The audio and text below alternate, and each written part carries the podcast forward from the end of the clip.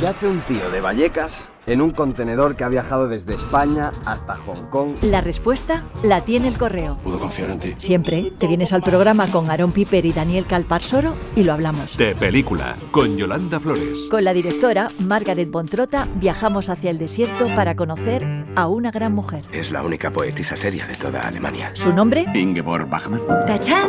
Y nos metemos en el mar con Blanca Portillo y Luis Tosar. Te llamo en cuanto estemos pescando, ¿vale? Vale. De película, los viernes a medianoche, las 11 en Canarias. Me fascinó de inmediato.